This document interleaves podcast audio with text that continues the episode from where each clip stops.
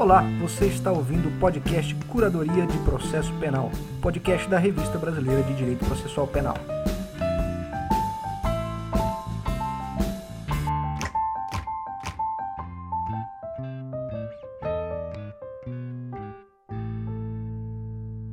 Então vamos lá, eu me chamo Rafael de Deus Garcia e apresento esse programa de rádio de estilo moderno, dedicado às principais publicações em matéria de processo penal Hoje conto com o apoio do meu parceiro de equipe na Revista Brasileira de Direito Processual Penal, Kaique Ribeiro. E recebemos aqui Hugo Soares, que vai falar com a gente sobre a clemência no Tribunal do Júri. É um tema que foi reacendido, especialmente no ano passado, 2020, com a discussão sobre a utilização no Tribunal do Júri da grotesca tese da legítima defesa da honra. Uma discussão importante que é levantada especialmente pelas feministas desde a década de 70 aqui no Brasil. Hugo Soares é advogado, doutorando em Direito Penal pela Universidade Humboldt de Berlim, mestre em Direito pela Universidade de Lisboa e graduado na Federal da Bahia. Bom, é, eu queria começar para a gente tentar localizar o debate primeiro. Né? A clemência seria essa possibilidade de absolvição pelo tribunal do júri de um réu, é, mesmo com a materialidade e autoria do crime reconhecidas. Essa discussão ela tem um, o seu fundamento né, no próprio procedimento especial do tribunal do júri, que em que é feita ali a pergunta se o jurado absolve o acusado, mesmo depois né, das perguntas sobre materialidade, se o crime de fato aconteceu, e de autoria, se foi o réu que praticou aquele determinado crime. É, diante disso, podemos então reduzir esse debate a dois posicionamentos principais opostos. Né? Um de que não é possível o voto de clemência, essa absolvição, mesmo com a materialidade e a autoria reconhecidas, e o outro que defende a sua possibilidade, né? ou seja, de absolvição mesmo com é, o crime sendo reconhecido ali. Como você diria é, que são os principais argumentos de cada lado? Certo. Primeiramente, é, boa noite a todos, boa, noite, boa tarde, na verdade, a Rafael, boa tarde a Kaique. Eu agradeço bastante é, participar desse podcast. Muito feliz de interagir, na verdade, com, com a revista brasileira de Direito Processual Penal. Eu acho que é uma revista que está despontando com, com, com qualidade e eu fico muito feliz de, de, fazer parte com um artigo do qual eu gosto muito. É, primeiro, eu queria fazer uma breve correção a respeito do conceito de clemência, porque ele é um pouco mais específico do que a absolvição a despeito do reconhecimento da materialidade e da autoria. Por exemplo, uma absolvição por legítima defesa, existe o reconhecimento da materialidade e autoria, e ela não seria uma absolvição por clemência. Então, a clemência é, além do reconhecimento da materialidade e da legítima defesa, é quando também houver uma demonstração no conjunto probatório da tipicidade, da antijuridicidade, da culpabilidade da conduta, e ainda assim o tribunal do júri vier a absolver o réu, aí estaremos falando da, da clemência. E essa que, que é a dúvida, né? Existe se é, a clemência deve existir ou não deve existir. E temos então no posicionamento a favor da clemência, ele se fundamenta sobretudo na ideia da soberania do tribunal, que encontra um fundamento constitucional, ela está no artigo 5 inciso 38, e esse fundamento constitucional ele parte de, um, de uma ideia do júri como tribunal do povo. E esse é o, o vamos dizer, o grande é, argumento a favor da clemência. Mas contra a clemência, a gente já tem duas ordens, vamos dizer assim, de argumentos. O primeiro seria pautado na, nos interesses da vítima, que não poderia ser é, no sentido da absolvição a não ser que se trate de um réu comprovadamente inocente. Esse argumento ele significa a impossibilidade de qualquer clemência.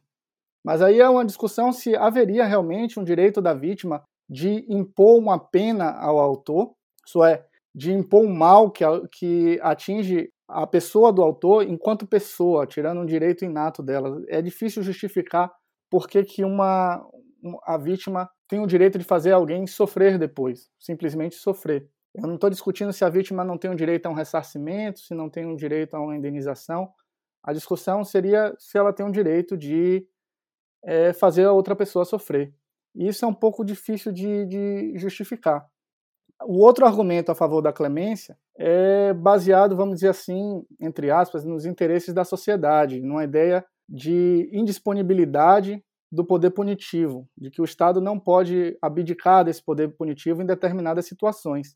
E é nesse conjunto de argumentos, de, de fundamentação, que o ministro Fachin traz o argumento dele, que propõe já um tratamento é, não generalizado contra qualquer clemência, mas seria somente em relação ao homicídio qualificado, que teria natureza hedionda, e esse em decorrência do artigo 5 inciso, não me vem à cabeça agora, mas é o, artigo que é, veda a, a, a, a concessão de graça ou anistia aos crimes hediondos e que, de certa forma, coloca uma ideia de irrenunciabilidade da pena nesses crimes, ele constrói, então, um argumento a fortiori de dizer que, se nem o parlamento que é o representante do povo por excelência, tem o poder de renunciar à pena nesses casos de crimes hediondos, muito menos poderia então um tribunal fazer.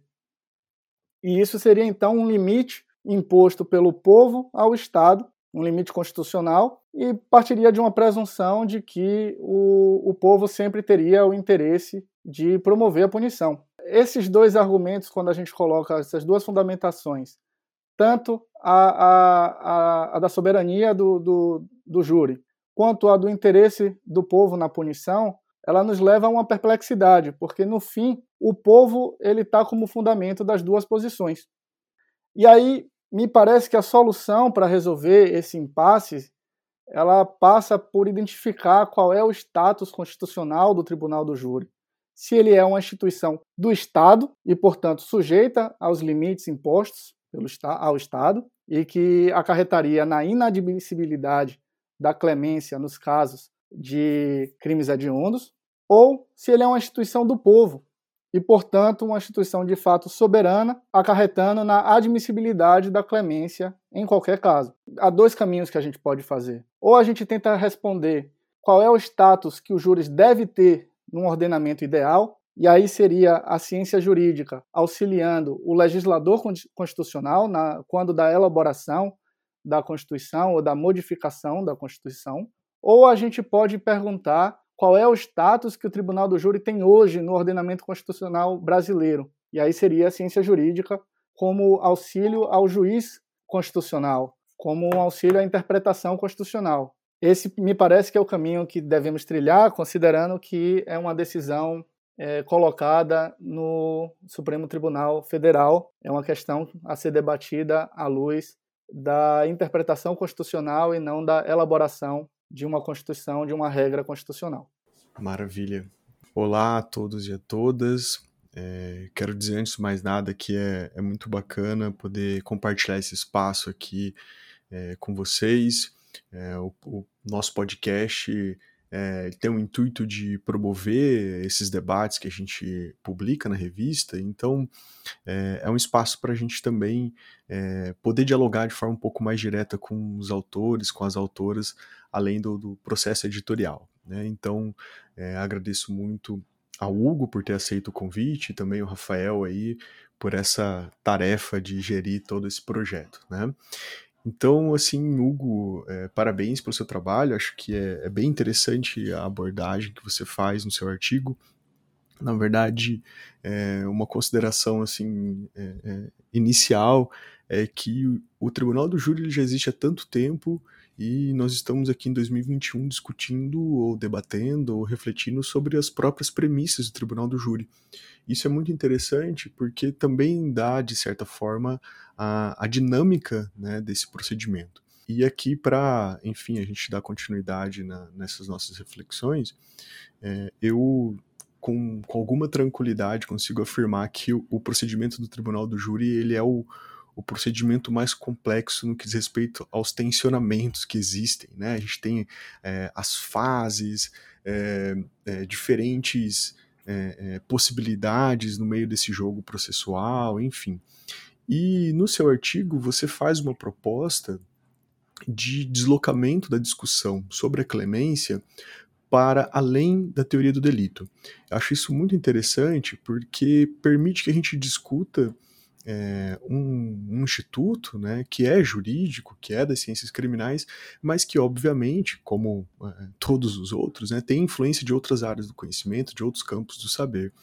É, queria que você falasse um pouco mais sobre é, esse argumento que você utiliza para enfrentar o deslocamento é, do debate. Né? Acho que isso é muito importante para a gente também abrir a visão da teoria do delito para essas outras frentes. assim.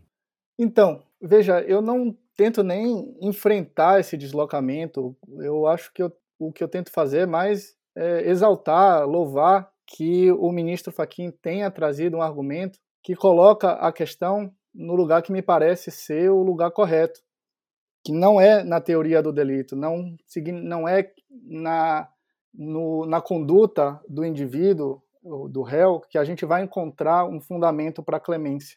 Me parece que quando a gente coloca isso, por exemplo, a, a clemência sendo talvez como uma exclusão de culpabilidade, a gente acaba pressupondo que é, ela já está presente no momento da, da, da prática da, da, conduta. E a clemência se tornaria, de certa forma, um ato de conhecimento. Bastaria a gente reconhecer, como a gente pode reconhecer o, a tipicidade, como a gente pode reconhecer a, a antijuridicidade, a gente pode reconhecer a culpabilidade, não há um ato de vontade nesses reconhecimentos. E me parece que o argumento de, do ministro Faquim, ele nos traz, ele faz, nos possibilita um reenquadramento dogmático, colocando é, a questão do, da clemência não mais na teoria do delito, mas nas chamadas causas de isenção de pena, que são aquelas causas que impedem a punição a despeito da presença de tipicidade, antijuridicidade e culpabilidade, a despeito da presença de um delito. O delito está lá.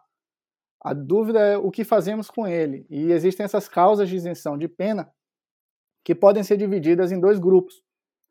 Ou temos as causas de exclusão de pena, que são caracterizadas pela por ocorrerem seja simultaneamente à conduta, ou também já estarem presentes em momentos anteriores à conduta.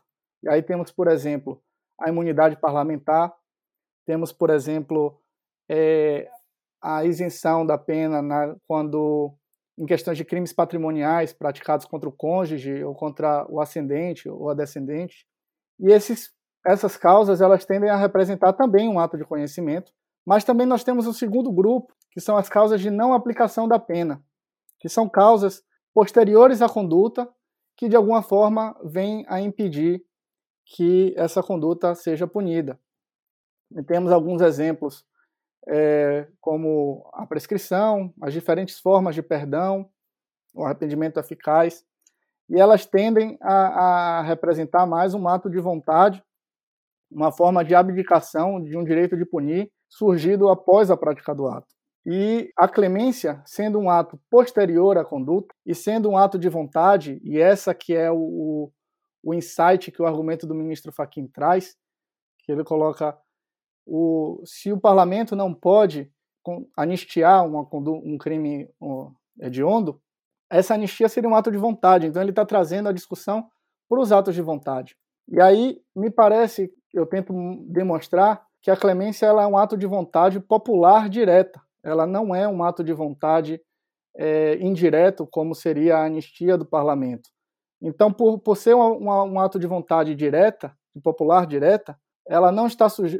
esse ato não está sujeito às limitações dos atos de vontade estatal, que seriam um, atos de vontade indireta. E é por isso que eu chamaria a, a clemência de renúncia soberana à pena. É essa classificação dogmática a qual eu cheguei é, no momento da, de enquadrar a, a clemência e, sendo assim, ela não estaria inserida na teoria do delito, muito embora é um campo de estudo do direito penal. Maravilha. Aproveitando o gancho, é, você falou bastante e, ao longo do seu texto você usa esse termo né, da, da manifestação direta do povo enquanto é, um enquadramento jurídico né, do, do tribunal do júri. É, eu queria saber, assim, é, ao longo do seu artigo você é, esbarra nisso, né? Eu queria saber um pouco mais sobre o que, que você acha sobre a construção da legitimidade desses representantes do povo, né? Porque, obviamente, a gente é, tem que pensar o tribunal do júri não só a partir da sua origem histórica, né, mas como isso se dá numa sociedade é, no século XXI, né, com toda a complexidade, como é, é, é, como é feito o alistamento, quem são as pessoas que de fato compõem ali o, o conselho de sentença, eu acho que isso é, está conectado direto né, com a ideia de uma manifestação direta do povo. Né? É, se você puder falar um pouco mais sobre como que você enxerga é, essa organização do tribunal júri atualmente e é, quais são, sei lá, os desdobramentos em torno dessa legitimidade enquanto representantes do povo, né? Qual que é a extensão, qual que é o limite é, desse conceito de povo para você?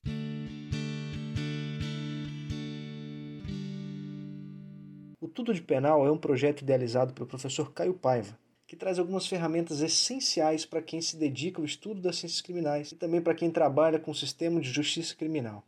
O curso conta com aulas do professor Caio Paiva e com professores convidados, e lá você terá acesso a arquivos de jurisprudência penal comentada, modelos de petições para atuação na defesa criminal e um buscador de jurisprudência sobre direito penal, direito processual penal, execução penal, justiça criminal juvenil e jurisprudência internacional de direitos humanos com julgados resumidos e separados por assuntos. Conheça mais informações pelo site tudodepenal.com e acompanhe Tudo de Penal no Instagram pelo perfil arroba, underline tudo de penal.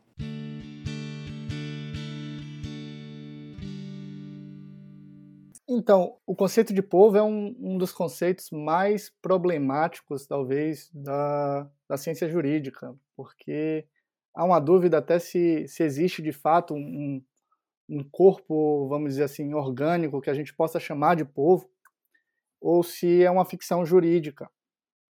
E eu, eu parto da ideia de que, já que vivemos numa democracia e que nosso ordenamento estabelece uma democracia, não é possível a gente abdicar desse conceito, a gente tem que trabalhar de alguma forma. E eu tento uh, procurar o que eu chamo de concretização constitucional da ideia de povo. É o que a Constituição é, coloca como povo, o que é o povo para ela. E o grande, um grande exemplo, por excelência, é o eleitorado. O eleitorado não é necessariamente o povo, ele exclui, por exemplo, os menores que fazem sim parte do povo brasileiro, ou do, de qualquer povo que a gente venha a discutir. É, ele, tende, ele tem certos problemas também, mas é um exemplo de concretização constitucional da ideia de povo. E o que eu venho a defender no artigo é que o tribunal do júri também é uma das formas de concretização constitucional dessa ideia. Porém, ao mesmo tempo, eu tenho que reconhecer e partir de um pressuposto de que qualquer concretização constitucional da ideia de povo, ela vai ser imperfeita. Simplesmente porque a gente não tem sequer uma noção se o povo existe como, como povo, como um, uma figura que tenha uma vontade, isso já é uma, uma questão difícil de se estabelecer. E aí, por exemplo, temos, dentro já do júri, temos diversos argumentos que podem demonstrar certas falibilidades, certas imperfeições do, do corpo de jurados. Por exemplo, em relação à quantidade de pessoas, é possível dizer que sete pessoas no conselho de sentença é um número que, no mínimo, poderia ser maior, que é insuficiente. E aí podemos discutir. Então, coloca para 11. Acho que na Inglaterra tem a impressão que é 11. Mas continuaria sendo, no mínimo, estatisticamente irrelevante. De 7 para 11 não há uma, uma diferença de dimensão. É, o número excessivo, por, por outro lado, também pode trazer problemas de viabilidade do júri. Se a gente colocar não sei, 200 pessoas para fazer um júri, não, não é possível fazer. Existem outras discussões também relacionadas a essa concretização do direito ao povo. O Auri Lopes ele coloca que há uma dificuldade em relação ao princípio do indúbio pro réu, já que dizer que uma decisão, às vezes por um voto, representa a vontade do povo, é uma porcentagem, entre aspas, porcentagem duvidosa, eh, vamos dizer assim, de um convencimento, se há uma dúvida ou não há uma dúvida. E aí as soluções para colocar um número, em vez de um número ímpar, colocar um número par de jurados, de modo que pelo menos toda condenação tenha que ter no mínimo dois votos de diferença. Existem também uns problemas de aleatorização, porque, por exemplo, o sistema brasileiro se mostra um tanto viciado, o perfil dos jurados no Brasil tende a se repetir, a gente tende a encontrar certas características. Eu tenho a impressão, normalmente, são servidores públicos de uma certa idade, eu diria, acho que acima de 40 anos. Existe uma, uma, uma dissertação de mestrado, agora eu não lembro o nome do, do, do autor, da autora, mas eu acho que foi defendida na Federal do Ceará, que tenta traçar esses perfis. E todas essas discussões são, são válidas e o que eu tento defender no, no artigo é que também é possível fa fazer modificações na estrutura do júri, modificações infraconstitucionais que tentem, no mínimo, mitigar esses problemas que são elencados e outros problemas que venham a surgir ou venham a ser identificados, reconhecer que é uma possibilidade de abolir o júri. Há sérias críticas à instituição desse júri, sobretudo em relação a impossibilidade de controle das decisões. E o Auri Lopes faz essa crítica, o Luiz Greco também faz essa crítica, chegando a, a, a comparar, de certa forma, com a mutilação genital feminina, dizendo que se o fundamento do júri seria porque ele é uma prática uh, culturalmente enraizada, a mutilação genital feminina também o é, e os dois são atentatórios aos direitos humanos, são atentatórios aos direitos do indivíduo já que o indivíduo teria um, uma, um, um direito a, pelo menos, ter acesso às razões que os condenaram. Agora, é difícil saber se, se isso também não passa de uma, como é que eu posso dizer, de uma, de uma retórica idealista, né? porque a gente também sabe que o indivíduo, por vezes, mesmo tendo uma sentença muito bem fundamentada, nem chegando a criticar a fundamentação das sentenças, nem dizendo que é possível também sentenças ruins, mas mesmo que ele tenha uma sentença muito bem fundamentada, técnica, se esse acesso às, às razões, se ele vai ter um acesso cognitivo a essas razões, e isso é um problema também que deve ser enfrentado. Porém, o, o que eu tento, o que eu gostaria de, de relembrar é que o júri é sim é, uma garantia fundamental Porém, é possível que se proponha a sua abolição e que se acolha a sua abolição, já que, embora ele seja uma garantia fundamental, colocada na nossa Constituição como garantia fundamental, no artigo 5, ele não é uma cláusula pétrea, embora a grande maioria da doutrina brasileira hoje entenda que qualquer é, garantia inserida no artigo 5 ou até que não estejam lá, seria uma cláusula pétrea e por, e por causa disso não seria possível abolir. Por exemplo, o próprio Auri Lopes ele tece duras críticas ao, ao Tribunal do Júri e ele fala, porém, ah, não temos como abolir, já que é uma cláusula pétrea, então vamos tentar aprimorá-lo, aperfeiçoá-lo. E me parece que essa, esse reconhecimento de que há uma, uma cláusula pétrea é, é, é um tanto é, apressado. É, e, e, é um, um, quase um dogma um, que se estabeleceu na nossa, na nossa ciência é, jurídica, é, no mínimo vem desde do, do Paulo Bonavides, com quem inclusive eu dialogo bastante, fiquei feliz de dialogar com ele nessa, nesse artigo. Mas a primeira crítica que eu posso fazer a isso é que não tem um fundamento normativo.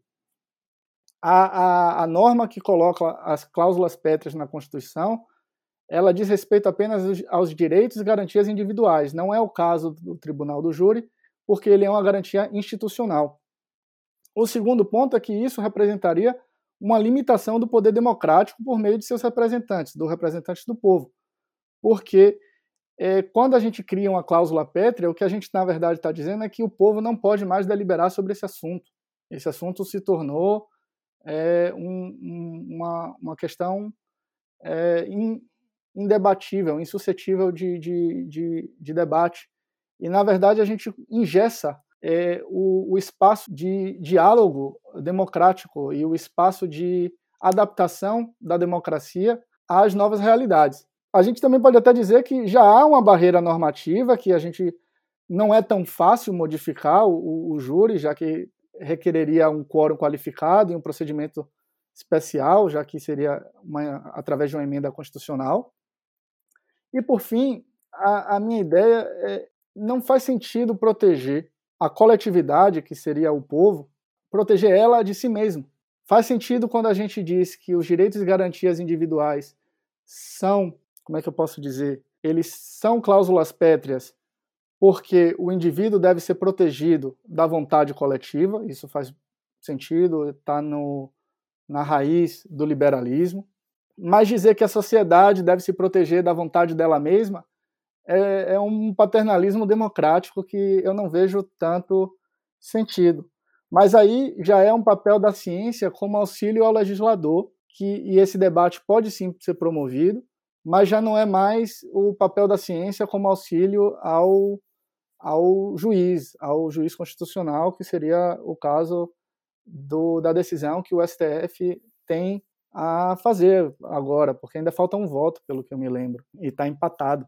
Assim, né, na proposta do seu trabalho, esse, essa conexão com a legitimidade é, é bem bacana porque faz com que a gente reflita sobre a quantidade de pautas de pesquisa que podem ser desenvolvidas a partir do procedimento do júri, né?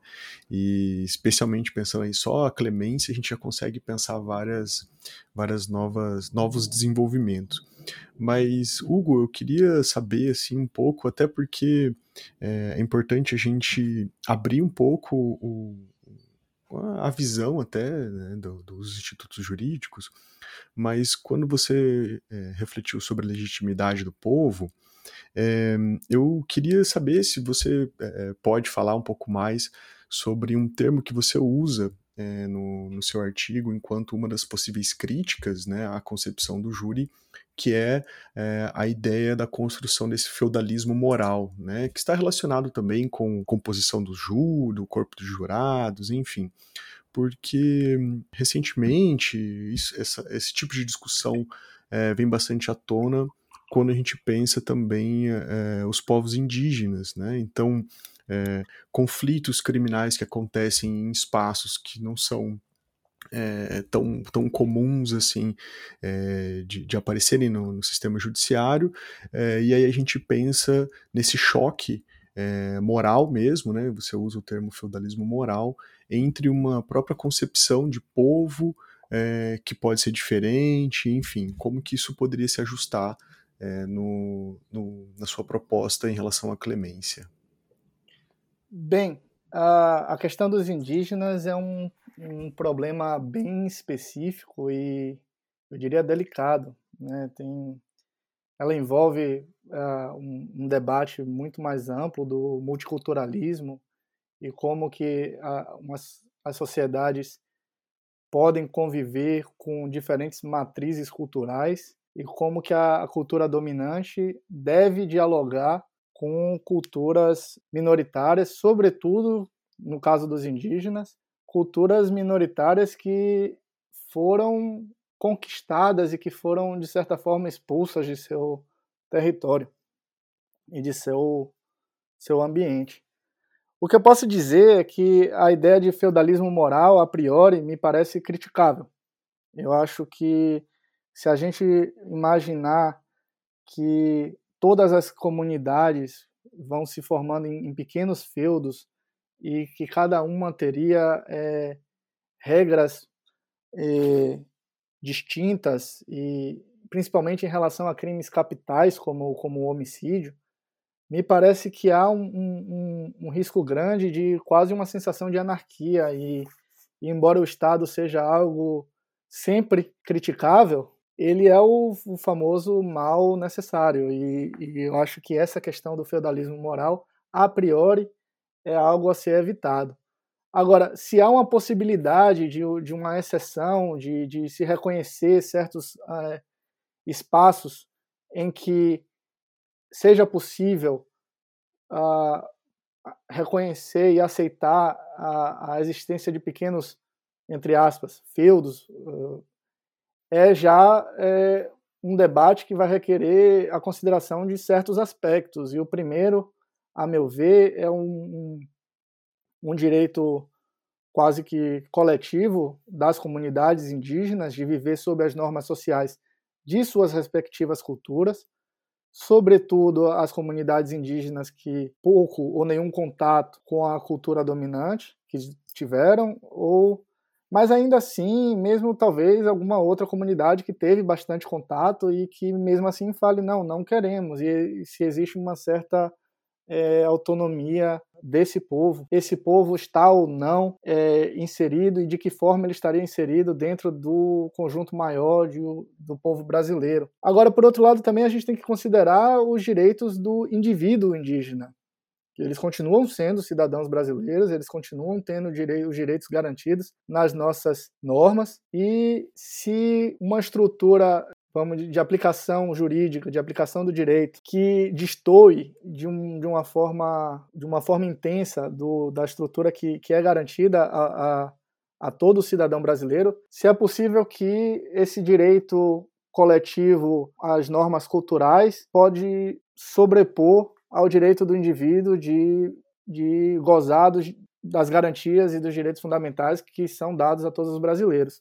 Eu tenho impressão, e aí aqui já não é mais tão baseado em uma pesquisa recente, é algo que já tem um tempo que eu li, mas que nos Estados Unidos há uma certa autonomia no sistema de justiça dentro das reservas indígenas. Eu não, não sei debater a fundo sobre como é que funciona isso, mas pelo que eu lembro havia uma distinção entre crimes praticados entre indígenas e crimes praticados que envolvessem é, pessoas já da cultura dominante, por assim dizer. Agora, isso tudo é uma análise uh, superficial, eu não tenho o, o instrumental hoje para uh, ir a fundo nessa questão, é uma questão que eu acho que merece um, um cuidado e merece uma, uma atenção especial e eu acho que fazer alguma afirmação categórica nesse sentido seria imprudente de minha parte. Então, Hugo, se você puder, assim, brevemente, fazer um convite à leitura e um tchau.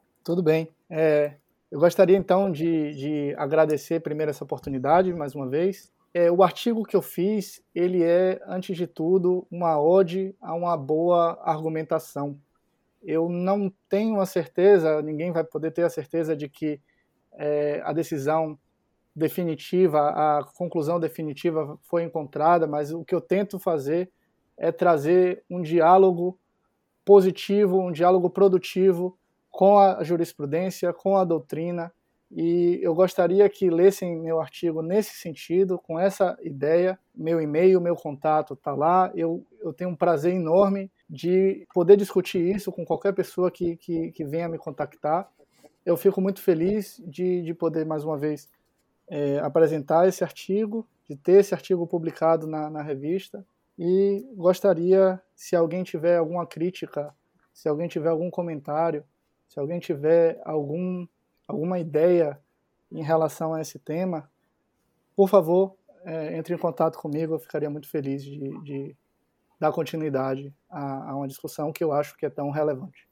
Beleza, então é isso. Agradeço demais a você, Hugo, por trazer esse debate aí de forma tão profunda e clara para nós. E obrigado ao Kaique por me auxiliar, é, fazer comigo esse roteiro e tocar esse programa é, tão importante né, para a nossa revista. Obrigado, pessoal. Até a próxima. Toca a vinheta.